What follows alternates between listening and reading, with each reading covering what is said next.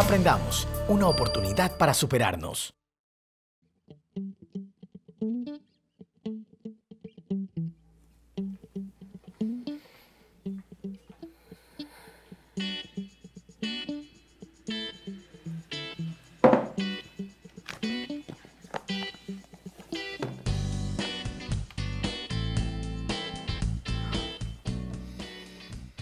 ¿Cuánto tiempo más me vas a acompañar, mi vieja y querida Blanquita? Oli, ¿cómo estás, Ángela? ¿Café? Gracias. ¿Tiene azúcar? Justo lo que necesitaba. Oye, no sabía que te ibas a mochilear después de este último capítulo del programa. Bueno, fuera. Acuérdate que aparte de este curso de Aprendamos, tengo otro trabajo y proyectos. Tú mismo lo has dicho. Soy una nomad. Y a los nomads, el trabajo lo sigue a todas partes. No sabía que los nomads también trabajaban en la oficina de correos.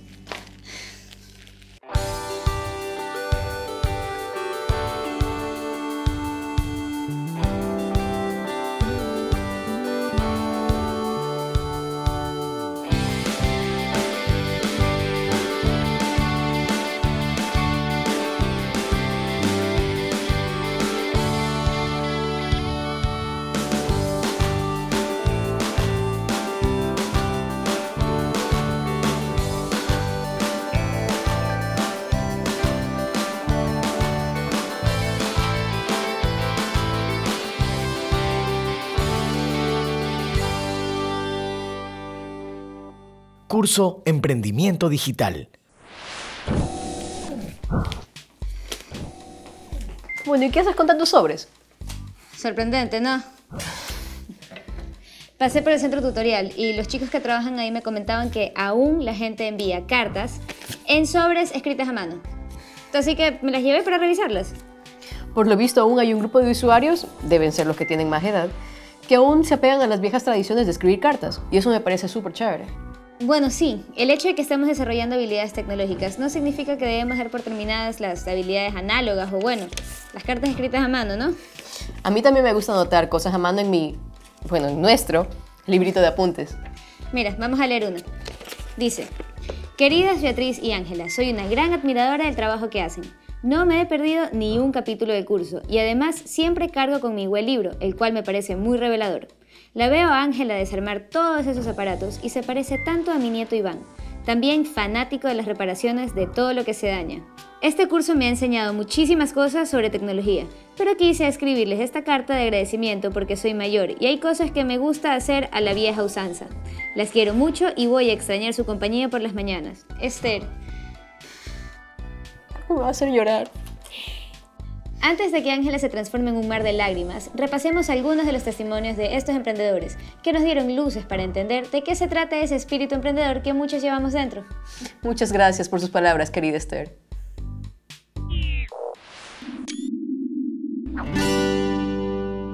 Para profundizar en el increíble mundo del espíritu emprendedor, nos apoyamos en el capítulo 4 del libro. Ahí conocimos qué características tiene una persona emprendedora, cuáles suelen ser las motivaciones para iniciarse como tal y cuál es el panorama del desarrollo del emprendimiento en Ecuador. Encontramos también una explicación sobre las principales fases que se siguen cuando se inicia un emprendimiento.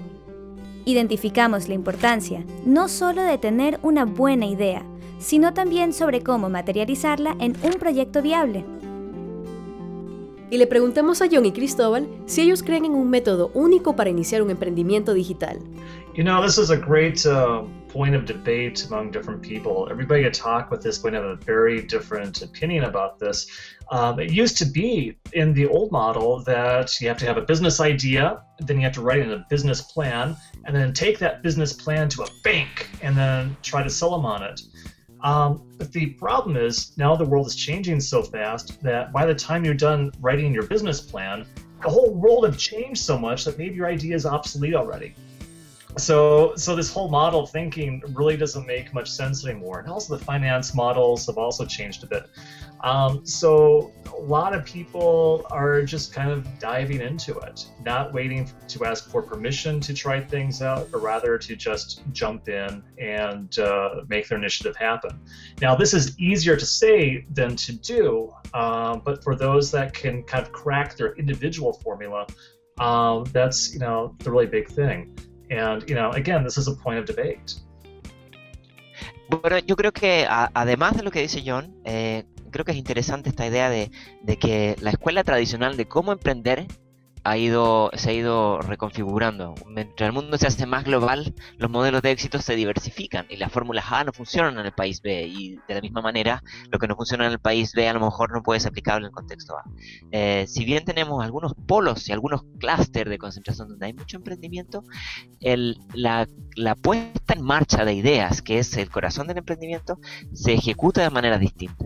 Entonces, respondiendo un poco a tu pregunta, si hay un elemento clave, es una profunda capacidad de adaptabilidad, aprender de lo que hay afuera y adaptarlo a mi contexto. Y eso implica estar preparado para, para equivocarse, eso implica estar preparado para, para, para, cometer errores, para que haya faltas, puesto que la adaptación es un, es un camino de ensayo y error.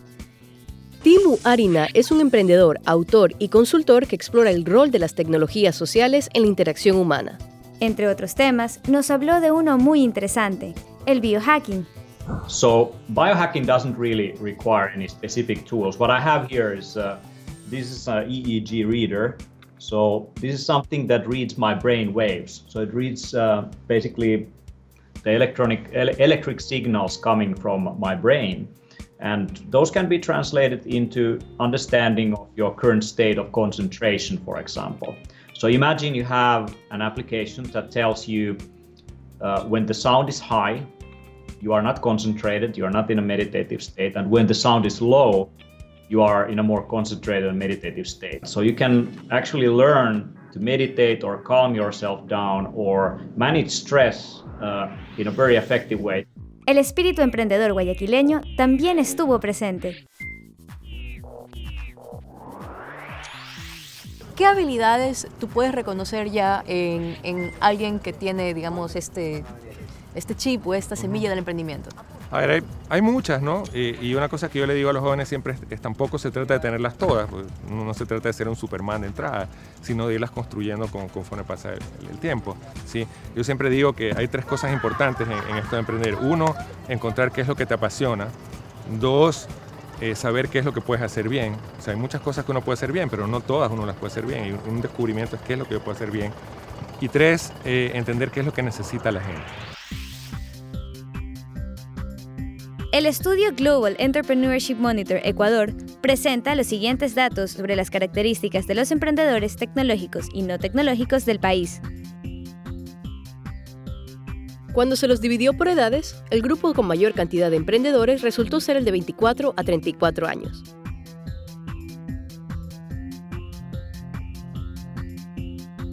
Le siguen aquellos que son un poco más grandes, los de 34 a 44 años.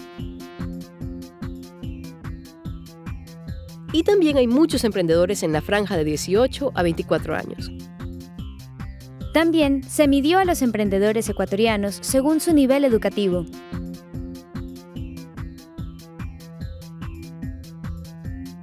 El 37% de los emprendedores solo tienen la primaria completa, siendo el grupo mayoritario.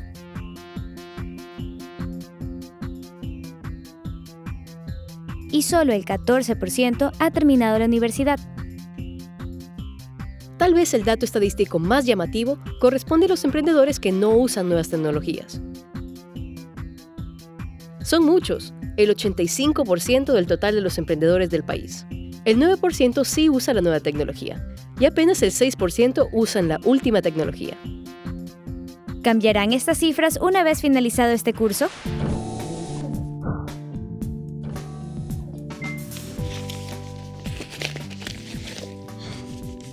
Mejor me llevo las cartas a la casa para revisarlas allá tranquila antes de que te dé un colapso emocional. Ok, me parece bien. Tú revisas las cartas y yo reviso alguno de los emails que nos han mandado. ¿Seguro vas a poder con todos? Espero que sí. Hoy debería empezar con algunos. A ver, escoge uno al azar.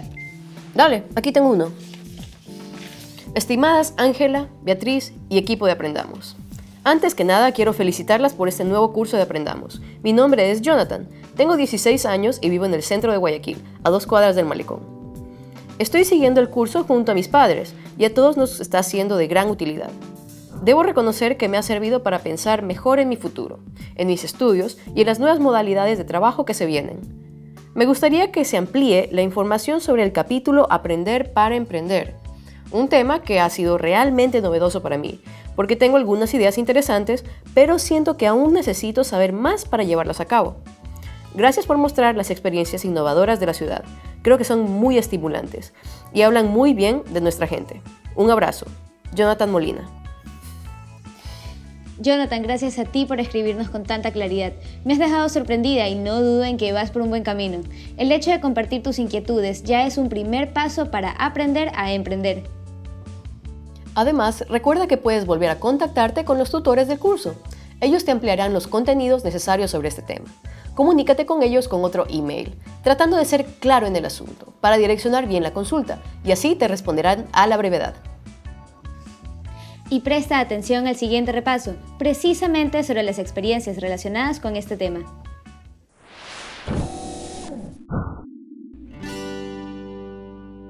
En el capítulo 5 del libro revisamos los diferentes tipos de aprendizaje que surgen en la sociedad de la información.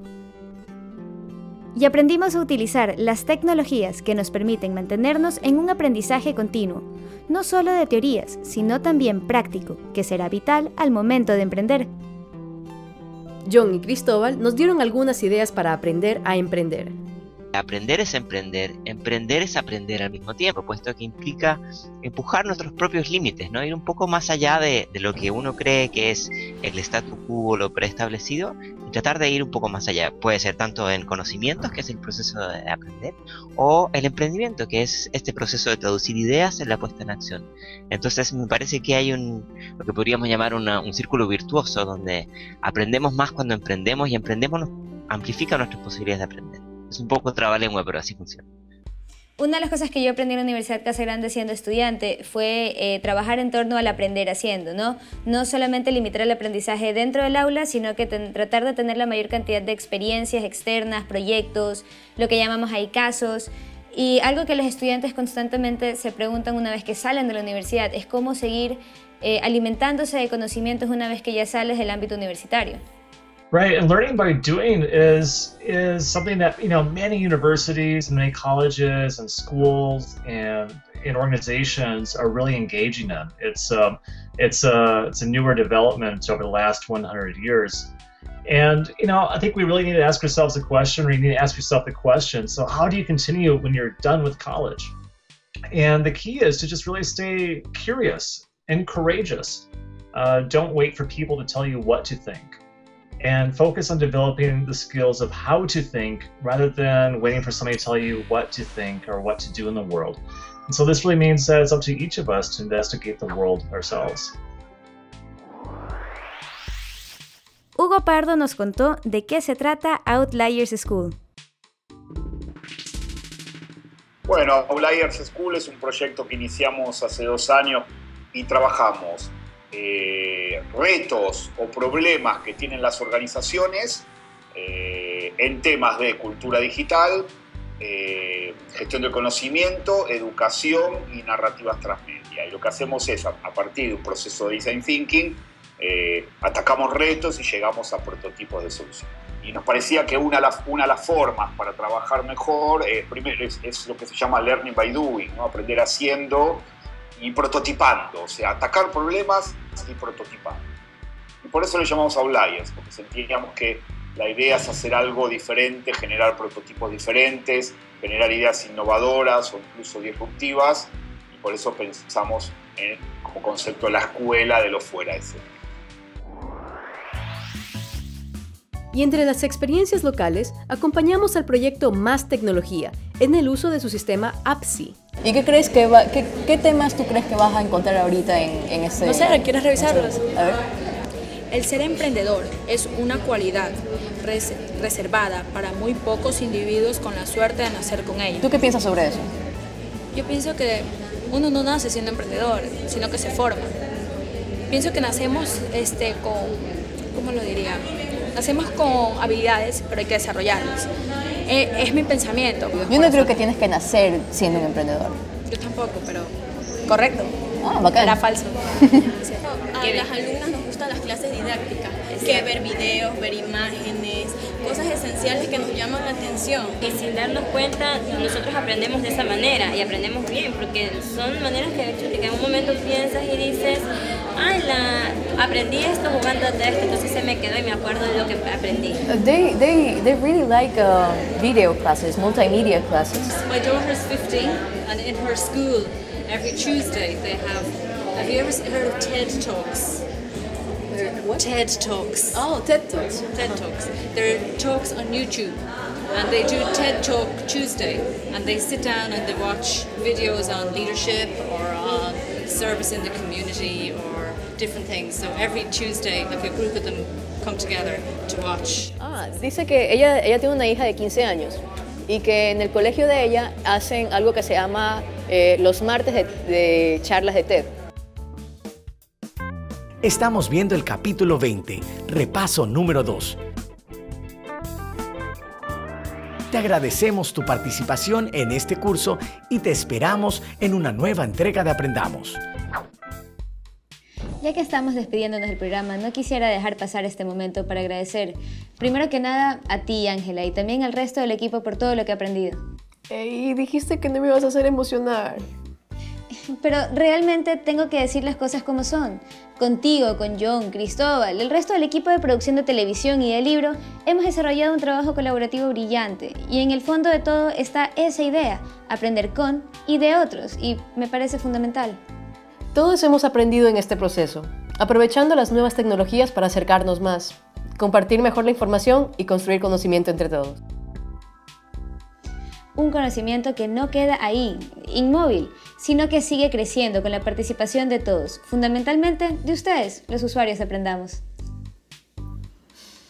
Repasemos entonces algunas de las experiencias que nos permitieron desarrollar otro de los temas que aprendimos en el curso, aprender con y de otros.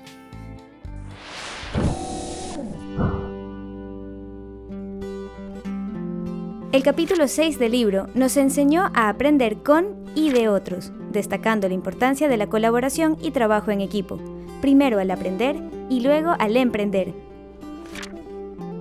También las habilidades necesarias para trabajar en grupo y las herramientas online que facilitan los proyectos en equipo.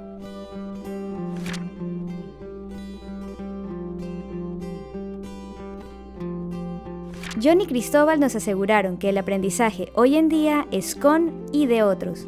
Cuando hablamos de aprender con y de otros, eh, me, salta a la cabeza este concepto que siempre se ha utilizado, de tener líderes o de cabezas de grupo. Y con todos estos cambios que estamos viviendo, ¿será que todavía vamos a seguir necesitando estas figuras? Y si es que las vamos a seguir necesitando, ¿qué perfil o habilidades deberían tener ellos? In this sort of new sense of leadership development and to really accelerate progress, we need to get rid of the old hierarchical models. And many companies are actually firing their managers. They're firing their HR directors. And they're allowing their employees to organize themselves under flat models. So everybody becomes a leader and a co leader.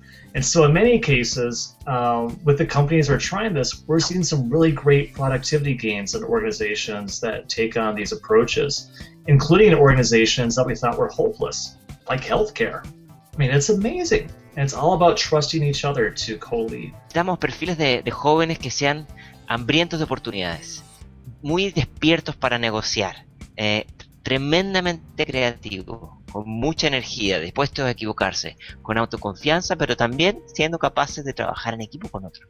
Sin miedo a tomar riesgos, tremendamente ambiciosos y optimistas. Hay que pasarlo bien haciendo estos proyectos. Todos estos componentes nos hablan de un perfil de, de, de destrezas que ha de articularse, complementarse bien con eh, aquellas otras cuestiones de orden más formal que es mucho más fácil sistematizar y medir y evaluar y certificar. La experiencia de la plataforma E180 resultó ser un ejemplo de que sí se puede aprender con y de otros globalmente. Um, so my name is Christine. I'm the founder of E180. And uh, what E180 does is that we create matchmaking tools that connect like-minded people interested in going for a coffee to learn something new or share their knowledge. So the big difference between E180 and most social networks is that we foster one-on-one, face-to-face connections for peer learning. So it's not, you know, about sharing pictures or about sharing your status on an online platform. The online platform is really a tool to help you find the best person possible to help you learn what you need to learn to, uh, you know, kickstart a project or uh, develop your potential in something. Um, so it's really about, that's why we call it brain dates. It's really that idea of going for an actual coffee or for a beer or lunch or going to a studio or a yoga studio if you want to learn something new about yoga uh, or in, uh, you know, a coffee shop if you want to learn something about business plan from somebody else. Um, so it's really about the, the offline, the in-person connection, one-on-one. Y entre los casos locales, nos llamó la atención que wikipedistas guayaquileños promuevan la producción local de conocimiento. ¿Ustedes creen que nos puedan explicar un poco lo que es ser un editor de Wikipedia? Eh, Wikipedia tiene una ventaja sobre cualquier otra enciclopedia en línea, eh, que cualquier persona puede editarla, no solamente personas que estén registradas, sino un consumidor anónimo. Eh, hay un botón que es la herramienta principal en Wikipedia que es el editar nosotros damos eh, un clic en el botón editar y luego podemos, eh, se nos abre una herramienta de texto en la cual podemos poner el contenido que nosotros queramos que obviamente debe seguir ciertos lineamientos eh, que ya luego poco a poco son patrullados por otros usuarios un poco más expertos como para determinar si hay una relevancia en el, en el contenido. En este momento estamos editando una página que trata sobre la provincia del Guayas tanto Sajeo como yo estamos colaborando los dos al mismo tiempo en la página. Estamos buscando errores, estamos buscando también fallos históricos que generalmente las páginas suelen tener para poderlos modificar y llevarlos a que estén correctamente editados en Wikipedia. Para compartir información con ustedes, ¿sabían que Wikipedia se encuentra en el octavo lugar entre los sitios más visitados del Ecuador? ¿Qué opinan ustedes de esto? Bueno, realmente es una buena noticia que podamos todos compartir Wikipedia de esta manera. Pero en Ecuador generalmente hemos visto que es consumir información. No estamos generando el conocimiento que se busca en Wikipedia. Es decir, una persona desde cualquier lugar del Ecuador está leyendo la información que existe, pero no está agregando, no está editando, no está modificando. Entonces lo que nosotros proponemos es que mucha gente, muchos ecuatorianos, aporten a la Wikipedia con el conocimiento que ellos tengan a la mano. No solamente el que ellos ya han adquirido, sino también el que ellos puedan generar. Ángela, ¿has completado el ítem 6 del test al final del libro? Hmm.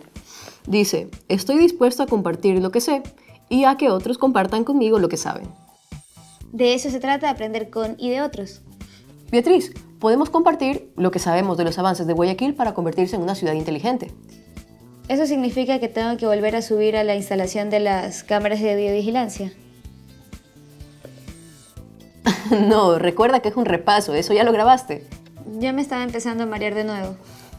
Una ciudad inteligente, por sobre todas las cosas, necesita ciudadanos inteligentes que adopten un rol proactivo para interesarse y participar en el despliegue de las soluciones que se diseñen en el marco de la mejora de sus condiciones de vida. Último resumen.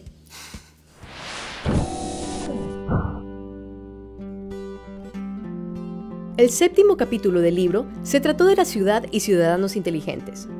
Aprendimos que las ciudades son el principal escenario de interacción de las personas, gracias al rol de los ciudadanos que participan como protagonistas activos del desarrollo de las ciudades. Además, nos dimos cuenta de la importancia de alcanzar la madurez digital para asegurarnos que las soluciones que debemos dar como ciudadanos inteligentes sean tecnológicas e innovadoras y respondan a las necesidades de la comunidad. Cristóbal y John nos brindaron su visión sobre las ciudades y el futuro. Intelligent cities are built by and to support uh, intelligent citizens. This means that we need to have a design perspective on it that is focused on people first, people foremost. And this includes, you know, people-centered infrastructure, telecommunications, cultural institutions, civil society institutions. Yo creo que el, tema central de la discusión que hemos tenido en estos días tiene que ver con la otra parte, que tiene que ver cómo eh, tener ciudadanos más empoderados, con, mayor capacidad de aplicar los conocimientos con un espíritu crítico eh, y propositivo al, al, mismo tiempo, ¿no? Que, que, permita tener ciudades que faciliten discusiones eh, donde la autoridad y la comunidad tengan más y mejores diálogos y más, más nutridos. Yo creo que esa es la gran, esa es la gran tarea que todavía tenemos desde, la, desde los gobiernos para pensar en ciudades inteligentes. La mirada de los expertos de Singularity University nos fue de mucha utilidad para pensar las futuras necesidades de las ciudades. So one study from Oxford University last year predicted that within two decades, that's only 20 years from now, 46% of the jobs that we have now will disappear. The job of the translators from my, from my conference today, where they were translating my English into Spanish, gone. Taxi cab drivers, gone. What, are the, what jobs will, they, will these people do? So one question, one way to look at that is to say, well, whole new jobs will be created. This is why I really stressed coding, because that makes sure that you will have a job. If you can code, you're going to do okay. But this is not just in the computers and information technology world. We're talking about all technologies. So for example, synthetic biology or biotechnology. Y a nivel local, recorrimos la ciudad, conociendo los proyectos que impulsan a nuestra Guayaquil digital. Bueno, lo principal es que tenemos el contacto directo. Ya no tiene el paciente que ir a una consulta en otra parte para pedir consulta con el cardiólogo, por decir, sino que si es una emergencia, el cardiólogo directamente puede observar al paciente desde donde esté y ver los signos vitales, ver los síntomas y según eso darnos un diagnóstico especializado y poder ya prescribirle al paciente en ese momento. ¿Está viendo, doctor, allá el electrocardiograma en su pantalla? Sí, claro que sí. Está todo bien. Esta sala que ustedes ven aquí es la sala de bioperadores y receptores de llamada. Eh, tenemos 30 personas trabajando en turnos de 6 horas.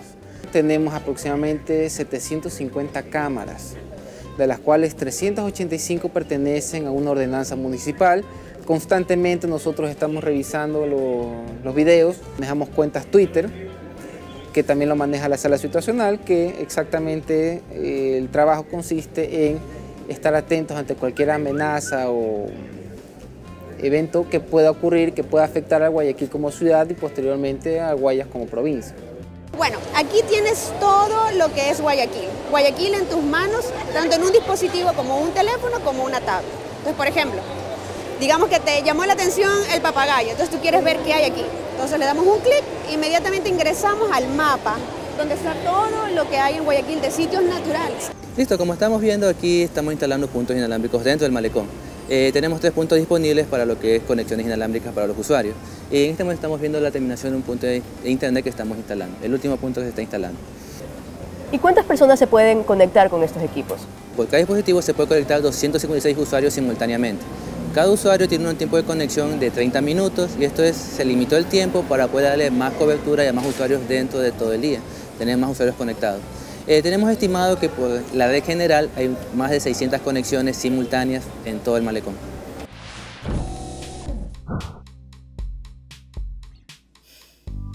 Ángela, creo que este curso ha terminado de ayudarme a bueno, generar esta conclusión, ¿no?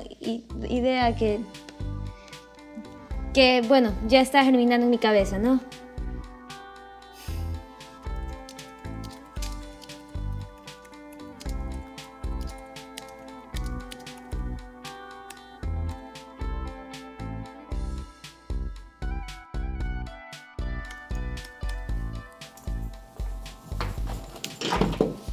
¿Nos vamos? Sí, dale.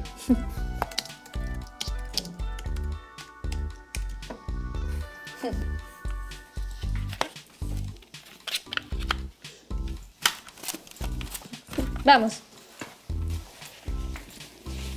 Oh, espera.